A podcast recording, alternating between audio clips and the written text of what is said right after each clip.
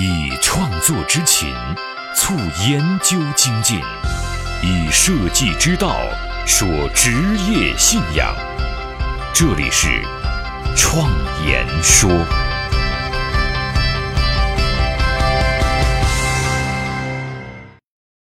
大家好，我是主持人张子健。我们花了很多期节目来阐述设计咨询的多个方面，尽管这样也是无法做到面面俱到的。如果真要展开来讲，恐怕是要写一本书的节奏了。不过，我也觉得这些内容啊，能够引导大家入门了。我在这七年期间做了二十多个设计咨询项目，也积累了一些经验。那我啊，今天就做了一些小小的总结，希望能够对大家学习设计咨询啊。有所帮助。改变命运的设计力量，相伴一生的职业信仰，启迪思想的心灵碰撞，坚定清晰的幸福方向。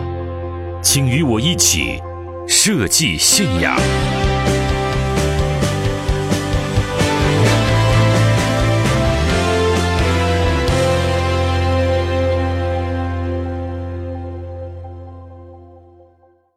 首先，第一点呢，叫先付出。从审美设计转向咨询设计是要有个过程的。在最开始，甲方并不能够接受你的这种新的工作方式，因为你没有案例，也没有经验，那就需要主动的付出。在开始的时候，我的调研是免费送给甲方的，而且时间呢，也不是现在的一个月，当初啊是两个星期。甲方一听是免费的。多半就会答应，但你一旦做出了调研，往往结果啊会出乎你的意料。有了前面的一两个案例之后，后面的会逐渐的进入佳境，在调研的经验上也会逐渐的积累。事实上，在整个项目当中，百分之九十的工作量都在调研上。第二个经验叫引君入瓮。有些朋友知道，我之所以对设计咨询这么执着。是因为它能够帮助我完成我的目标，就是设计费啊翻很多倍。通过六年的实践，我也确实达到了当初的愿望。但实际上，单个项目上的工作量也翻了十倍，而且绝大部分的工作量是在调研阶段。现在因为要空出大量的创作时间，所以每年啊我也只能接两到三个项目。面对这么高的服务费报价，对于不了解工作模式的客户来说，可能一时啊是难以接受的。所以我建议，先不要着急报价，而是在沟通过程当中，让对方知道设计咨询的价值，甚至呢，可以采用我前面所说的，给一点甜头，起到引君入瓮的效果。事实上，设计咨询的服务费不管有多高，它对于整个商业项目来说，占比啊都不算太高。之所以甲方会犹豫，是因为他过去对设计的认识啊，跟你的报价是相差很大的。而如果你想一想，同样是咨询服务，那些管理咨询公司在一个项目上会有多少服务费呢？通常是几百万甚至上千万。这样相比下来，设计咨询的服务费似乎就很合理了。所以啊，关键还在于价值认同。记得前年啊，有个设计项目，在和客户沟通一段时间之后，甲方觉得这样的服务费啊难以接受，但是又不想放弃，所以呢，当时我就建议他。你可以先请我啊帮你做一份调研，然后呢，根据调研结果你再决定。然后啊，我就收了他八万块钱的调研指导费用，指导甲方的员工去操作调研流程。调研工作进行了一个月，调研报告出来之后，我们就顺利的签订了项目合同。那第三个经验啊，叫做想象不是真相。我从事设计工作有十五年的时间了。几乎每次甲方找我做设计的时候，在第一次见面，甲方跟我说了一些他的需求和信息之后，我的脑子里面就会不自觉的开始做设计了，开始构想甲方所需要的标志啊、图案等等。当然，我也会随手的把这些图画下来。在没有以设计咨询这种方式进行工作的时候啊，我基本啊也会把那个时候的想象变成方案之一。但是自从有了调研之后，我发现调研的结果啊，往往会否定自己最初跟甲方在沟通的时候所设想的那些方案，这让我很惊讶。原来真实的情况跟最初沟通的信息差距那么大，以前岂不是做了错误的方案？有这种可能，所以不要小看了调研，它是找出真相的唯一途径。第四个经验啊，叫做和甲方做朋友。在设计咨询这种工作方式上，我觉得中国跟西方啊应该不一样，因为中国是一个人情社会，似乎你只有和甲方做朋友，他才会给你提供一些更加真实的信息，你才能够更加真实的了解对方的个性和价值观。而创始人的个性和价值观，也是企业文化基因的一个重要部分。而且只有跟甲方做朋友，你的很多调研工作才能够顺利进行，设计执行的结果啊也更容易实现。第五个经验啊叫平等对话，就是使自己从被动转为主动。在这方面，我与客户在第一次见面的时候有一个经典的开场白。那就是首先告诉甲方设计没有用，我是这样说的。说实话，做了十几年的设计师，我发现设计其实啊没有什么作用，因为我一直不知道为什么做设计，做的仅仅是锦上添花的工作。直到前些年我开始做调研，我才发现，原来设计这件事情不是以自己的意志为转移的，个人的喜好是那么不重要，设计是要为企业的生存服务的。甚至是为销售服务的。如果不知道问题在哪儿，那就没有办法做设计。所以啊，没有调研，我就无从入手。这个工作我也不会接，因为我再也不想做无用的设计了。即使设计发挥了它最大价值，对企业的成功也不起决定作用。这要看它与其他方面的配合程度，这也不是设计师自己能决定的。所以啊，我希望我们能够深入到内部啊进行工作，配合你们完成这些事情。当这些话说完之后，我相信甲方的心理啊会产生变化，因为他发现这个设计师不是站在服务者的角度上看问题，而是似乎站在企业的角度上在看问题。一个不盲目以自己为中心的人，他的视角一定是比较客观的。这样的开场白再加上一些案例的展示，就能够让对话迅速的平等起来。我们呢也不再聊设计，而是聊生意。设计仅仅是最后的执行手段，设计方面也不应该是开始跟甲方接触的时候所谈的话题。第六个经验啊，叫做红娘。在情感化调研当中，有一个非常基础的信息采集，就是针对两个极端的访谈，一个呢是创始人的访谈，另一个是消费者的访谈，或者是对消费者接触最多的一线员工的访谈。而在中国的企业当中，都普遍存在一个问题：如果这个企业在发展一段时间之后，人数超过了一百人，那么他的一线员工和创始人之间就会产生无形的鸿沟，其实阻碍了真实信息的传播。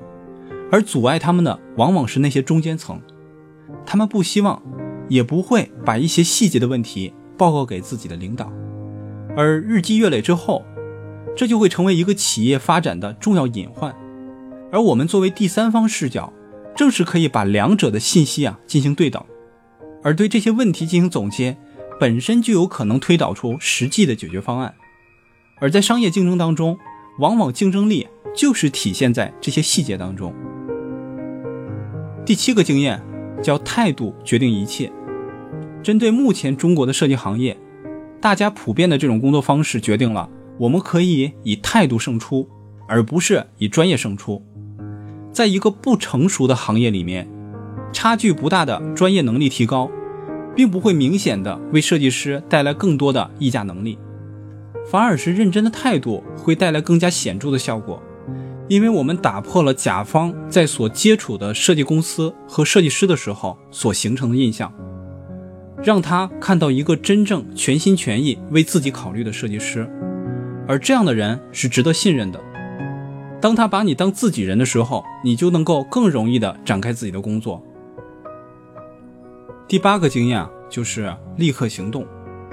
在前面的调研方法举例当中，我已经说过，绝大部分的调研方法都已经存在，我们只需要按照设计咨询的标准啊进行寻找或者尝试就可以。所以方法并不是阻碍我们行动的桎梏，我们行动唯一需要的就是勇气。当你开始迈出了第一步，你同时啊已经开始学习了，因为设计咨询真正的价值在于经验，这就依赖于你一个一个的去积累它。第九个经验啊是关于调研的人员配置的，因为我个人啊是自由设计师，也就是一个人在工作。我在给甲方做调研的时候，往往会借用甲方的人员进行调研，来组织啊调研工作。我来制定方法，他们来召集资源。在调研过程当中，我来做引导工作，他们负责资料的记录。这种方式啊很适合自由设计师，同时啊也利于调研资源的调集。而如果是设计公司啊，可以配备多个人参与，但是也建议其中一半是甲方的人员，这其中最好也让甲方的决策人啊也参与其中，即使不能参与全程，也要重点参与。这不仅仅是采集信息这么简单，更重要的是通过调研过程影响他的认知心理。就如我们前面所说，调研过程中所采集的信息，可能有相当一部分是无法用语言去描述的。它属于感性的情感部分，这些会影响设计的决策，但是把它变成文字或报告的时候就会大打折扣。所以最后做设计执行的设计师啊，一定要全程参与。第十个经验是关于资源积累的。如果你是独立设计师的话，那平时啊就要注意去积累合作资源，这样有利于在设计咨询之后啊进行设计执行。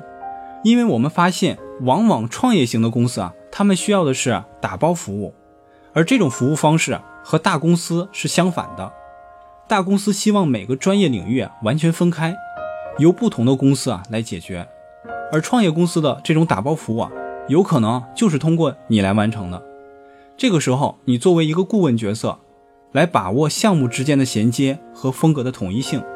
比如说，我的顾问项目当中，有可能为甲方介绍我所认识的工业设计公司。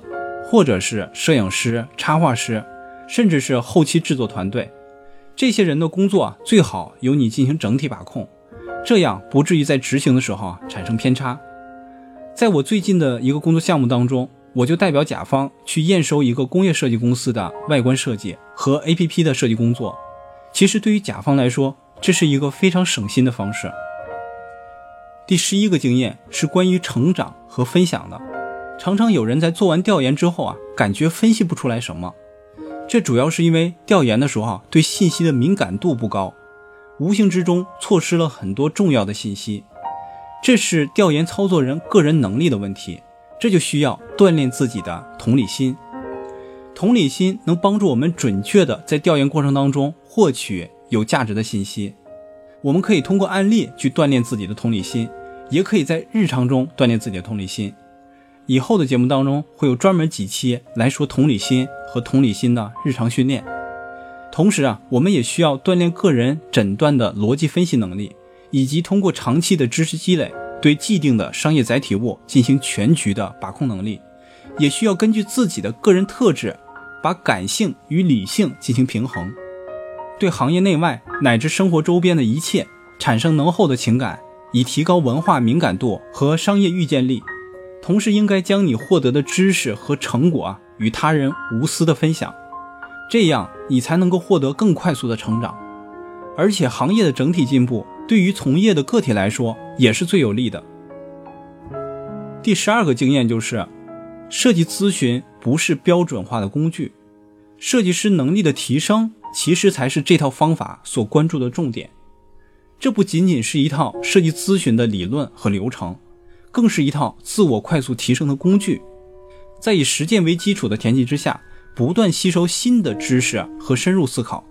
另一方面，让我们学会如何从甲方那里学到更多的东西，最终使我们可以用设计的视角来看待商业行为，从而成为感性专家。而战术与战略结合的服务形态，也将使我们成为商业决策者的忠实伙伴，真正提高设计的商业价值。第十三个经验也是最后一个经验，叫小时工。在设计咨询的过程当中，设计师啊实际上是在卖时间。我们花的时间为甲方做调研、做设计，同时啊也应该以时间进行计费的。目前中国啊都是以项目进行工作的，其实这种工作方式啊是有弊端的。在西方国家，大多数中小型的设计公司或者是独立设计师，多数啊都是以小时进行计费的。在中国啊，还完全没有这个概念。我希望有一天，这种工作方式啊能在中国普及，因为在一个项目当中，这种方式啊更有利于甲方和乙方的利益。甲方因为买的是你的时间，所以呢，他会更加认真的去节省你所消耗的时间。在给出设计需求和提出设计修改意见的时候啊，也会考虑的更加周到。而作为设计师的乙方，就不会再担心一个设计项目上占用过多的时间了，也更希望项目啊能够顺利的完成，以便于开始更有价值的新项目，力求时间设计计价的平均高价。我也设计出了一套按小时计价的模式，目前这两年行业的平均值啊，应该在每小时五百元上下浮动。其中，沟通、设计、调研、修改、监督这些环节所消耗的时间啊，都应该以不同的比例进行计价。当然了，想要推广这种工作方式，它所建立的基础啊，就是互相信任。因为所有花的时间的评估完全在设计师这端，甲方需要信任设计师才能够成立。而我目前所尝试的方式啊，是以月进行计价的。约定啊，每周付出一天的时间给对方。我和甲方签订设计顾问协议，在每个月月初支付当月的顾问费。合同普遍签订在一年左右。因为我现在所有接的项目啊，几乎全都是创业公司。创业本身是有风险的。如果甲方在这一年当中出现了创业失败的问题，那么他就需要按照合同补齐半年的顾问费。这种设计协议对甲方来说。其实是很有好处的，因为很多创业公司想让他一次性的拿出四五十万的设计费，对他们来说是很紧张的。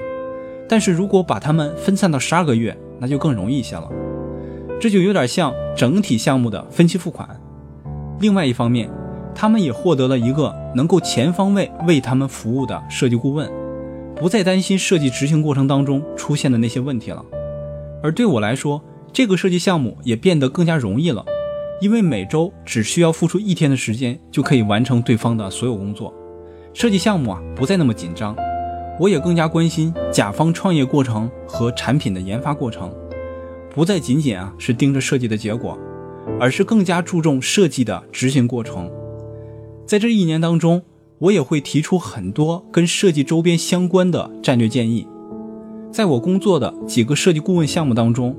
我感觉自己啊，更像甲方的合伙人之一，不太像是一个服务者。考虑事情的角度更站在如何让创业成功这个角度之上，和创业者啊想的是一件事儿。这种工作方式对双方来说都是非常有利的。事实上，一年顾问期结束之后啊，很多项目啊都希望能够继续续签，并且啊送我少量的股份，希望把我绑定。目前啊，我已经有三家公司的股份了。可见，设计顾问这种形式啊，在市场上是很有发展空间的。这种工作方式也值得推广。所以，我的工作项目当中有两种计价方式，一种呢是按传统的项目制进行的，另一种呢就是按照设计顾问的方式进行的。而现在很多客户啊，也越来越倾向于后者。当然了，我也不排除未来会按小时进行计价，因为对我来说，最宝贵的就是时间。我需要节省出大量的时间在山里面进行艺术创作。以上啊就是我的总结，多年来做设计咨询的一些经验，希望呢能给大家带来一些启发。在下一期节目当中，我们就来聊一聊最近两年特别火热的设计思维以及它的操作流程。我们下一期再见。我是自由设计师张子健，感谢大家听我创言说。